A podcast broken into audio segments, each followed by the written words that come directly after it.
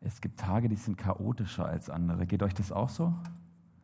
Heute war irgendwie chaotisch. Aber jetzt sind wir hier. Das freut mich. Freut mich überhaupt auch, dass so viele gekommen sind. Äh, schön, wenn ihr im Stream zuschaut, ähm, live dabei oder als Aufzeichnung. Ah ja, genau, die Kinder dürfen jetzt runter in die Kinderbetreuung. Kinderprogramm, Kindergottesdienst. Jetzt ist die Chance, jetzt oder nie, sonst müsste die Elia-Predigt durchstehen mit mir. Viel Spaß euch. Heute ist der letzte Teil unserer Predigtreihe Elia dran. Und manche werden sich wundern, denn, also für die, die jetzt letzte Woche nicht da waren, letzte Woche habe ich ein bisschen rekapituliert, äh, was auf der Gemeindefreizeit dran war. Da haben wir mit Elia angefangen, mit dieser Thematik Elia. Und ähm, da habe ich noch mal ein bisschen erklärt, was wir da so gemacht haben. Das habe ich so in zehn Minuten ein bisschen abgerissen. Also wer jetzt nicht dabei war, könnt ihr euch gerne die Aufzeichnung mal anschauen. Und dann hatten wir es äh, von der Nachfolge Elia eigentlich auch schon. Also wie er Elisa beruft oder Elisha beruft ähm, und wie Elisha ihm nachfolgt und wie dann Elia ja, das ist verwirrend, gell? Die Namen sind so ähnlich. Wie Elisha, Elisa nach, Elisha, Elia nachfolgt, jetzt komme ich selber schon durcheinander, ähm, und wie Elia weggenommen wird. Ja, da kommt so ein feuriger Wagen und Elia wird in den Himmel aufgenommen. Und davon habe ich das letzte Mal erzählt. Und jetzt fragen sich vielleicht manche, äh, eigentlich dachte ich, wir sind mit dem Thema durch. Ja, machst du mit Elisa weiter oder erzählst du was über Elia? Und ich mache tatsächlich über Elia weiter, weil das Spannende ist, die ganzen Geschichten, die stehen ja in den Königebüchern. Ja?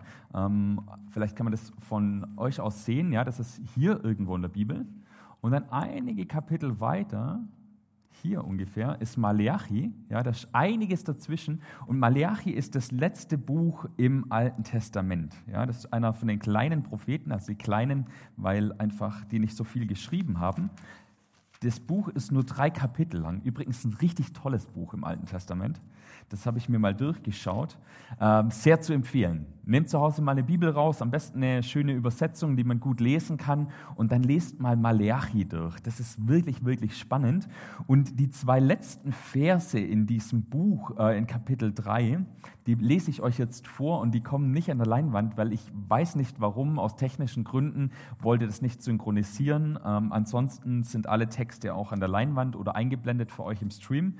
Da steht auf jeden Fall in Malachi Kapitel 3, Vers 23, Gebt acht, bevor der große und schreckliche Tag des Herrn kommt. Bevor der große und schreckliche Tag Jahwes kommt, sende ich euch den Propheten Elia.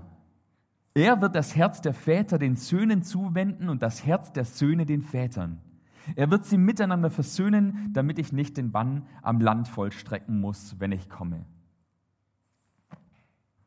Was? Hier paar Kapitel, paar Bücher weiter kommt jetzt nochmal Elia. Das sind die letzten Worte im Alten Testament. Dann geht das Neue Testament los. Nächste Seite, Neues Testament.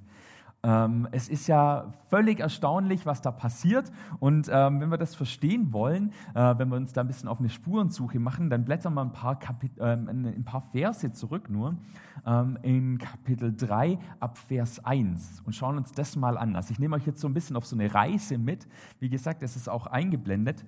Und da ähm, heißt, passt auf, sagt Yahweh, der allmächtige Gott, ich sende euch meinen Boten er wird mir den Weg bahnen. Und ganz plötzlich wird auch der Herr, auf den ihr wartet, zu seinem Tempel kommen. Ja, der Bote des Bundes, den ihr herbeisehend wird kommen. An wen erinnert uns das? Magst du wer rausrufen? Soll ich es euch sagen? Johannes der Täufer, ja, ganz genau. Johannes der Täufer, der, der den Weg bahnt, der vor Jesus hergeht und dann folgt auch ganz geschwind noch Jesus, ja, also der Herr, auf den ihr wartet. Das erinnert uns total an Johannes den Täufer und an Jesus natürlich. Und dann natürlich ähm, ist es naheliegend, wir blättern einfach ein bisschen weiter. Ich muss selber ein bisschen gucken. Äh, in Lukas 1, also Kapitel 1, ab Vers äh, 13, also ganz am Anfang vom Lukas-Evangelium, ähm, da lesen wir die Geschichte vom Zacharias. Und Zacharias, das war der Onkel von Jesus, ja, äh, der Onkel von Jesus Stimmt es? Doch, ja, der Onkel von Jesus. Ähm, also Verwandtschaftsbeziehungen, ich bin da super schlecht drin auch, gell? aber ähm, war ein Verwandter von Jesus und Zacharias ist Hohepriester im Tempel. Und da geht die Geschichte, dass er endlich dran ist, ähm, die, ähm, das, das äh, Allerheiligste zu betreten. Also er ist der Hohepriester, er darf einmal im Jahr, darf der Hohepriester ins Allerheiligste rein. Und da geht so diese Geschichte ähm, und es wird ein bisschen von Zacharias erzählt. Und der Mann, äh, der Zacharias, äh, der ist jemand, der hat sich sein Leben lang einen Sohn gewünscht. Aber er und seine Frau, die konnten keine Kinder kriegen. Und jetzt ist die Zeit irgendwo auch abgelaufen und die sind alt geworden und es ist klar, die können keine Kinder mehr bekommen. Und jetzt steht er am Allerheiligsten drin und äh, dann erscheint ihm plötzlich ein Engel. Also wer die ganze Geschichte ähm, mal hören will, da habe ich vor ziemlich genau drei Jahren mal eine Predigt dazu gehalten. Ja? Könnt ihr mal zurückspulen. Äh, ich glaube, damals haben wir noch nicht äh, mit Video aufgezeichnet, aber könnt ihr euch auf jeden Fall mal anhören. Müsst ihr auf unserer Website Website halt ein bisschen scrollen und ein bisschen suchen, dann findet ihr das. Und dann erscheint der Engel, und ich lese euch mal vor, ab Vers 13. Doch der Engel sagte zu ihm, fürchte dich nicht, Zacharias. Gott hat dein Gebet erhört. Deine Frau Elisabeth wird dir einen Sohn schenken und den sollst du Johannes nennen. Du wirst überglücklich sein und auch viele andere werden sich über seine Geburt freuen. Denn vor Gott wird er ein großer sein. Er wird keinen Wein und auch keine anderen berauschenden Getränke anrühren und von Mutterleib an mit dem Heiligen Geist erfüllt sein. Viele Israeliten wird er zum Herrn, ihrem Gott, zurückführen. Im Geist und in der Kraft des Propheten Elia wird er dem Herrn als Bote vorausgehen. Er wird die Herzen der Väter zu ihren Kindern umkehren lassen und Ungehorsame zur Gesinnung von Gerechten zurückführen, um so das Volk für das Kommen des Herrn bereit zu machen. Boah, so ein bisschen Gänsehautmoment für mich. Ich weiß nicht, wie es euch geht, aber das, da schließt sich so der Kreis. Es ist genau das, was in Maleachi angekündigt wurde, kündigt hier der e- Engel in, im Lukas-Evangelium an. Ein paar hundert Jahre später. Ja, das ist die, die letzte Szene im Alten Testament und die erste Szene im Lukas-Evangelium im Neuen Testament. Da schließt sich der Kreis. Und diese Prophezeiung, die erfüllt sich endlich. Und wir sehen mit Elia, da geht es wohl doch noch weiter. Und das ist so ein bisschen so ein Gänsehautmoment. Und äh, ich war schon so richtig heiß und dachte, okay, jetzt geht's weiter. Wie geht's denn weiter? Und ich habe festgestellt beim Blättern und beim Recherchieren, es gibt einen Haken. Irgendwie gibt's da einen Haken. Also dieser Johannes, der da angekündigt wird, der kommt auf die Welt tatsächlich. Also da kann man das so nachlesen. Ich umreiße es euch einfach kurz, weil ich will nicht alles vorlesen. Und als der erwachsen ist, zieht er dann als Eremit in die Wüste ja, und wohnt da in der Wüste, der isst auch interessante Sachen dort, irgendwelche Heuschrecken und wilden Honig und läuft da in so einem Mantel rum, in so einem Kamelhaarmantel, zieht er da durch die Wüste, so, so ein richtiger Einsiedler, ja, so ein richtiger Buschmensch. Und da sehen wir schon so ein bisschen Parallelen auch zu Elia, ja, der ja auch irgendwo ähm, da in der Wüste gewohnt hat, der auch spannende Sachen gegessen hat. Und äh, da sehen wir ganz, ganz viele Parallelen. Beide äh, sind irgendwo am Jordan unterwegs, also an diesem Fluss ähm, Johannes zum Taufen, da komme ich gleich noch drauf. Ähm, beide sind da in der Wüste, beide predigen äh, die Umkehr, beide haben eine Erzfeindin, ja, eine Königin, der nicht passt, was sie denn da verkündigen. Also da sehen wir ganz, ganz viele Parallelen. Und beide, also die größte Parallele ist, beide reden von Umkehr und fordern das Volk auf, umzukehren und sagen, es ist nicht in Ordnung, wie ihr im Moment lebt. Das passt nicht. Das gefällt Gott nicht. Ihr macht da grundsätzlich was falsch. Beide rufen zur Umkehr auf. Und Johannes ganz deutlich, also er sagt den Leuten, seid nicht so auf euren eigenen Vorteil bedacht, haut die Leute nicht ständig übers Ohr. Er sagt zu den Gesetzeslehrern, zu den Pharisäern, zu den Priestern, legt das Gesetz nicht so streng aus, dass die Leute es nicht mehr erfüllen können. Und er tauft die Leute. Da sehen wir schon so ein bisschen den ersten Unterschied. Ja, also Johannes fängt an, Menschen zu taufen, ähm, als äußeres Zeichen eben.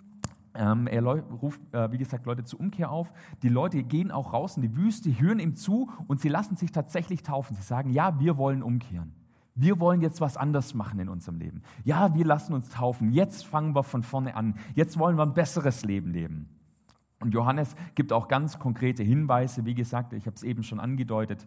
Er sagt den Soldaten zum Beispiel, sagt er, seid mit eurem Soll zufrieden. Ja, raubt und brandschatzt nicht, sondern seid mit eurem Soll zufrieden ja, und, und gut ist. Ähm, äh, seid nicht so sehr auf euren eigenen Vorteil bedacht.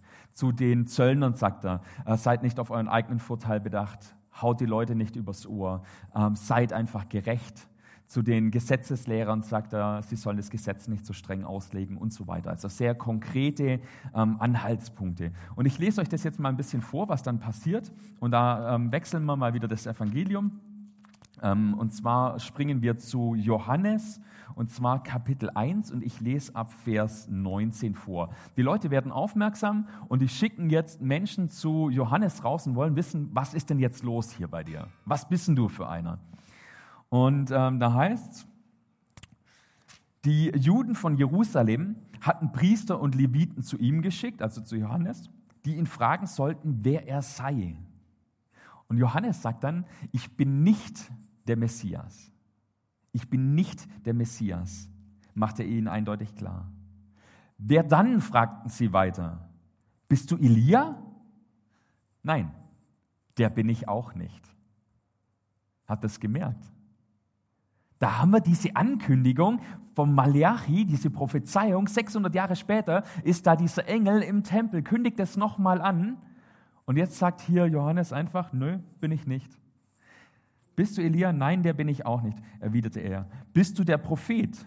Nein. Dann sag uns doch, wer du bist, entgegneten sie. Wir müssen ja denen, die uns geschickt haben, eine Antwort bringen. Was sagst du über dich selbst? Johannes antwortete mit den Worten des Propheten Jesaja. Ich bin eine Stimme, die in der Wüste ruft, ebnet den Weg für den Herrn. Das ist ein Zitat aus Jesaja Kapitel 40, Vers 3. Wird hier direkt zitiert und ich kann euch nur allen empfehlen, lest mal Jesaja 40 durch. Es ist ein episches Kapitel. Ich hätte es heute gern einfach vorgelesen, aber ja, ich muss ein bisschen auf die Zeit achten. Also sucht zu Hause mal eine Bibel raus, Jesaja Kapitel 40. Einfach mal durchlesen. Es ist wirklich, wirklich erstaunlich. Aber ich mache hier weiter. Unter den Abgesandten waren auch einige Pharisäer, die jetzt weiter fragten. Wenn du weder der Messias bist, noch Elia und auch nicht der Prophet, weshalb taufst du dann? Und dann sagt Johannes, ich taufe mit Wasser, entgegnete Johannes. Aber mitten unter euch steht einer, den ihr nicht kennt. Ist es der, der nach mir kommt? Ich bin nicht einmal würdig, ihm die Riemen seiner Sandalen zu lösen. Und dann lese ich weiter ab Vers 29. Am nächsten Tag sah Johannes Jesus auf sich zukommen und sagte, seht, das, das ist das Opferlamm Gottes, das die Sünde der Welt auf sich nimmt. Ihn meinte ich, als ich sagte, nach mir kommt einer, der weit über mir steht, denn er war schon lange vor mir da. Auch ich kannte ihn nicht. Aber gerade deshalb bin ich gekommen und taufte mit Wasser, damit Israel erkennt, wer er ist.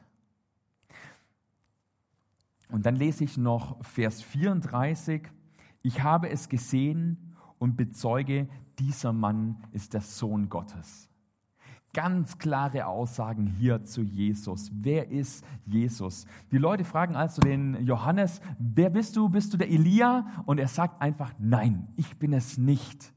Ja, und das sehen wir auch, ähm, Johannes hat irgendwie eine andere Rolle. Da ist eine neue Rolle plötzlich da im Vergleich zum Elia damals. Beide rufen das Volk zur Umkehr auf. Beide sagen, es kann so nicht weitergehen. Es ist nicht in Ordnung, wie es gerade läuft. Und ähm, Johannes sagt, ich rufe zur Umkehr auf von den schlechten Taten. Die Leute sollen sich ändern. Ich taufe die und tauche sie im Jordan unter. Ja? Heute gar nicht mehr möglich. Der Jordan führt da gar kein Wasser mehr, aber das ist eine andere Geschichte. Johannes taucht die Leute im Jordan unter und das ist ein Symbol dafür, dass jetzt was Neues anfängt. Dieses Symbol von Untertauchen, von Sterben und dann wieder Auferstehen, vom Abwaschen der Sünde haben wir hier. Und das ist schön und gut und das ist reinigend, aber er sagt, nach mir kommt was Höheres. Nach mir kommt jemand, der euch nicht nur untertaucht und dann könnt ihr versuchen, bessere Menschen zu sein, sondern nach mir kommt einer, der euch tauft mit dem Heiligen Geist und mit Feuer. Da passiert was Größeres. Johannes weist auf jemand Größeres hin. Und äh, was wir hier sehen ist, es geht offensichtlich davon aus, dass es gar nicht wichtig ist, wer er ist. Es ist gar nicht relevant, wer er ist. Er ist keine Reinkarnation von diesem Elia. Ja? Und ich glaube auch übrigens, dass das gar nicht gemeint war. Der Engel sagt ja nicht, du wirst, also deine Frau wird Elia auf die Welt bringen, sondern er sagt, sie wird einen Sohn auf die Welt äh, bringen, der in der Kraft und im Geist des Elia handelt. Die Kraft und der Geist von Elia sind auf Johannes oder die hat der Johannes, um es mal ein bisschen platt zu sagen. Und das ist es. Das ist der Geist, von dem äh, Johannes hier auch spricht. Und das ist der Geist, den er selber auch hat. Übrigens ab Geburt, ja, was damals völlig außergewöhnlich war. Das nur mal kurz als theologischer Schwenk. Ja, das konnte sich der Zacharias wahrscheinlich gar nicht so richtig vorstellen, weil die Leute haben den Geist für eine bestimmte Aufgabe bekommen. Es ist im Alten Testament völlig unüblich, dass jemand den Geist ab Geburt hat. Aber äh, Johannes ähm, arbeitet hier oder handelt hier mit dem Geist von Elia, mit der Ausrichtung von Elia, mit der Schussrichtung von Elia. Das ist das äh, Wesentliche. Das ist der Heilige Geist, der ihm das verleiht. Er handelt in der Kraft und in der Autorität des Heiligen Geistes. Und übrigens auch wir. Wir bekommen ja den Heiligen Geist, wenn wir mit Jesus unterwegs sind, wenn wir an ihn glauben, wenn wir ihm vertrauen und wenn wir uns taufen lassen, dann bekommen wir den Heiligen Geist. Und dann sind auch wir genauso wie Johannes, genauso wie Elia damals, vollmächtig und haben die Vollmacht des Heiligen Geistes. Und wenn ihr euch zurückerinnert, was Elia denn alles gemacht hat und wie vollmächtig Johannes predigt, dann sehen wir, was uns eigentlich verliehen ist, welche Ehre uns damit zuteil wird. Und diese Thematik, dass es gar nicht um den Johannes geht als Person und ob er jetzt Elia ist oder nicht, dass es gar kein, gar kein Thema ist, das, diese Thematik sehen wir auch an einer anderen Stelle, wo es auch um Elia geht im Neuen Testament. Und da wechseln wir wieder das Evangelium in Matthäus Kapitel 17. Ähm, da spitzt sich alles seit ein paar Kapiteln auf die Frage hinzu, wer ist denn eigentlich Jesus? Wer ist denn dieser Jesus? Denn darauf weist Johannes ja eigentlich hin. Ich bin's gar nicht. Ich bin ja völlig irrelevant. Es geht ja gar nicht darum, wer ich bin, sondern es geht um diesen Jesus. Es geht um diesen anderen. Auf den sollt ihr hören, ja? Dem sollt ihr nachfolgen. Er schickt ja auch seine eigenen Jünger, um Jesus nachzufolgen. Und ähm, in Matthäus 17, da geht es schon seit ein paar Kapiteln um diese Frage, wer ist denn eigentlich Jesus? Und Jesus fragt auch seine Jünger, ja, was sagen denn die Leute, wer ich bin? Was glaubt ihr denn, wer ich bin? Und so weiter. Wir sehen ein paar ähm, äh, Geschichten vorher zum Beispiel, dass ähm, Nichtjuden ganz eindeutig erkennen, dass Jesus der Messias ist und ihm nachfolgen und ihm vertrauen. Und gleichzeitig, dass die Juden Wunder von ihm fordern, direkt nach der Speisung der 4000. Es passieren massive Wunder. Ähm, Jesus erweist sich als der Messias und sie glauben ihm trotzdem noch nicht. Und sie fragen, kannst du uns noch mehr Zeichen geben? Und das ist auch übrigens, Klammer auf, was wir bei Elia gesehen haben. Ja, das, da habe ich auch schon davon geredet. Das Entscheidende sind nicht die großen Wunder. Das Entscheidende ist eine persönliche Entscheidung. Das Entscheidende ist eine persönliche Entscheidung. Ja, ihr versteht, was ich sagen will. Ja? Äh, das Wichtige ist eine persönliche Entscheidung und die ist nicht abhängig von irgendwelchen Wundern oder von äußeren Zeichen. Ähm, genau, und das sehen wir hier auch ganz klar. Und es geht um diese Frage, wer ist Jesus? Und dann geht Jesus mit seinen Jüngern in Kapitel 17 auf einen Berg. Und ich lese es euch vor bis Vers 8. Sechs Tage später nahm Jesus den Petrus, den Jakobus und dessen Bruder Johannes mit und führte sie auf einen hohen Berg, wo sie allein waren. Dort vor ihren Augen veränderte sich sein Aussehen. Sein Gesicht begann zu leuchten wie die Sonne und seine Kleidung wurde blendend weiß wie das Licht. Auf einmal erschienen Mose und Elia vor ihnen und fingen an, mit Jesus zu reden. Ja, wie gut, dass wir hier sind, rief Petrus da. Wenn du willst, werde ich, dir drei, werde ich hier drei Hütten bauen. Eine für dich, eine für Mose und eine für Elia. Und während er noch redete, fiel der Schatten einer lichten Wolke auf sie. Und aus der Wolke sagte eine Stimme, das ist mein lieber, das ist mein lieber Sohn, an dem ich meine Freude habe. Hört auf ihn. Diese Stimme versetzte die Jünger in solchen Schrecken, dass sie sich zu Boden warfen, das Gesicht auf der Erde. Da trat Jesus zu ihnen, rührte sie an und sagte, steht auf, ihr müsst keine Angst haben. Als sie sich umschauten, sahen sie niemand mehr. Nur Jesus war noch bei ihnen.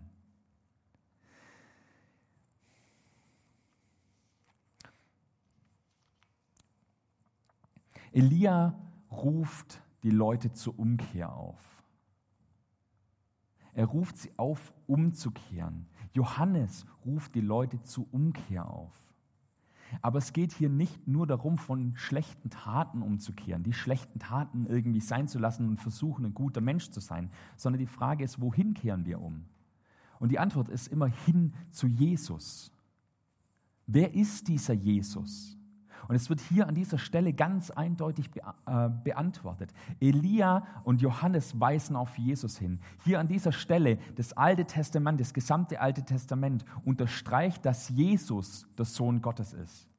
Mose und Elia erscheinen hier. Mose als Repräsentant für das Gesetz. Die fünf Bücher Mose, das Gesetz, das die Juden haben. Und Elia als Repräsentant der Propheten als einer der mächtigsten und wirkmächtigsten Propheten, die die Juden auch die, von dem die Juden auch die Wiederkunft erwartet haben, dass Elia auftaucht in den letzten Tagen. Und diese beiden Figuren des Alten Testaments unterstreichen, dass Jesus Gott ist. Und Gott selbst durch die Stimme aus der Wolke bestätigt das. Jesus ist der Allmächtige. Jesus ist der Messias. Jesus ist der Bote, auf den die Juden seit hunderten Jahren gewartet haben. Wir wissen also, wer Jesus ist. Umkehr Heißt also nicht nur von unserem Schlechten umkehren, sondern hin zu Jesus umkehren. Wer Elia ist, wer Johannes ist, wird plötzlich vollkommen irrelevant. Es dreht sich alles nur noch um diese eine Identitätsfrage. Wer ist Jesus? Wer ist Jesus für uns? Wer ist Jesus für dich? Ja, das ist ja die Frage, die wir mitnehmen aus diesen Geschichten. Was ist Jesus für uns? Das ist das, was Jesus seine Jünger fragt. Was sagen die Leute, wer ich bin? Wer bin ich denn für dich? Wer bin ich für euch? Und in der Folge, wenn wir das beantworten mit Jesus ist der Messias, Jesus ist der Sohn Gottes, Jesus ist Gott selbst, wenn das unsere Antwort ist, dann ist die nächste folgende logische Frage zwingend. Wie können wir vollmächtig auf ihn hinweisen? Wie können wir Stimme in der Wüste sein? Wenn wir glauben, und wenn wir getauft sind, dann bekommen wir den Heiligen Geist. Das ist, was uns die Bibel zusagt. Dann haben wir den Heiligen Geist in uns. Das ist das Geschenk, das Gott uns machen will. Und es ist derselbe Heilige Geist, der auf Johannes war und durch den Johannes gepredigt hat und vollmächtig verkündigt hat und auf Jesus hingewiesen hat. Es ist derselbe Geist, der in Elia war und der all diese Wunder vollbracht hat. Dieser Geist ist auch in uns drin. Wir sind also die Stimme in der Wüste. Wir sind Nachfolger Jesu. Das ist eine ganz neue Dimension, oder? Wir sind quasi Elia, wenn man so will, ein bisschen überspitzt jetzt. Wenn Jesus die Wahrheit ist, wenn Jesus der Weg ist, wenn Jesus das Leben ist, ist ganz klar, wohin wir zur Umkehr rufen können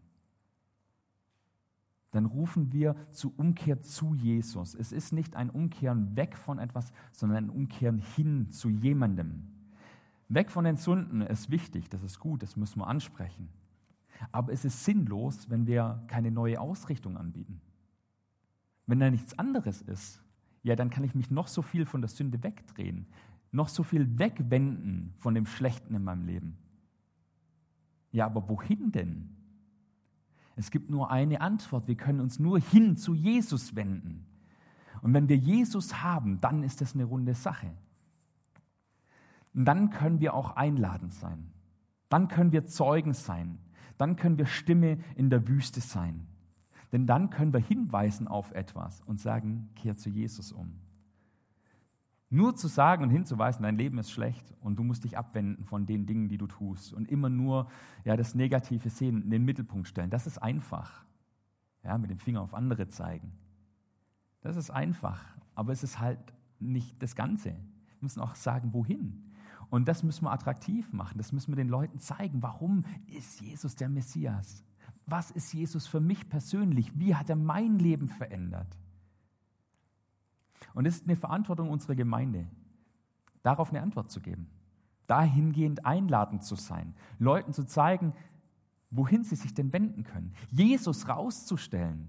Aufgabe der Gemeinde ist es nicht rauszustellen, was denn alles schlecht ist oder was denn alles besser werden müsste oder was denn alles verdorben ist in der Gesellschaft oder beim Einzelnen oder sonst was, sondern Aufgabe der Gemeinde ist es, Jesus rauszustellen, Jesus groß zu machen, Jesus zu verherrlichen. Das ist übrigens aber auch die Aufgabe von jedem Einzelnen von euch. Sich zu überlegen, wie kann denn Jesus in meinem Leben einfach in Kraft und an Macht gewinnen und an Deutlichkeit gewinnen? Wie kann es einladend werden? Wie rede ich über Jesus? Was für eine Antwort gebe ich auf die Frage, warum ist dir Jesus so wichtig? Was hat denn Jesus mit deinem Leben zu tun? Mit meinem Leben zu tun? Warum ist es wichtig, zu Jesus umzukehren? Und das ist eine Frage, die kann ich für euch gar nicht beantworten. Ich könnte Beispiele aufzählen, aber ich lasse es heute. Heute lasse ich die Frage einfach offen im Raum stehen. Denkt mal drüber nach. Wo wird der Hinweis auf Jesus deutlich in eurem Leben? In eurer Nachbarschaft, in eurer Freundschaft, in eurer Familie, in eurer Umgebung. Wie kannst du auf Jesus hinweisen, so wie Johannes das in der Wüste getan hat? Ich möchte zum Abschluss noch ein Gebet sprechen. Herr Jesus, vielen Dank, dass du das Zentrum unseres Glaubens bist. Danke, dass du der Weg und die Wahrheit und das Leben bist. Danke, dass wir durch dich neu werden dürfen. Zeig uns immer wieder, was das bedeutet, was es auch für unser Leben bedeutet und warum es wichtig ist, das anderen Menschen weiterzugeben. Schenk uns eine Begeisterung ins Herz, schenk uns ein brennendes Herz, schenk uns den Heiligen Geist, der ja uns Vollmacht gibt, auch auf dich hinzuweisen. Und zeig uns im Kleinen und im Großen, wie wir Zeugen in der Wüste sein können. Amen.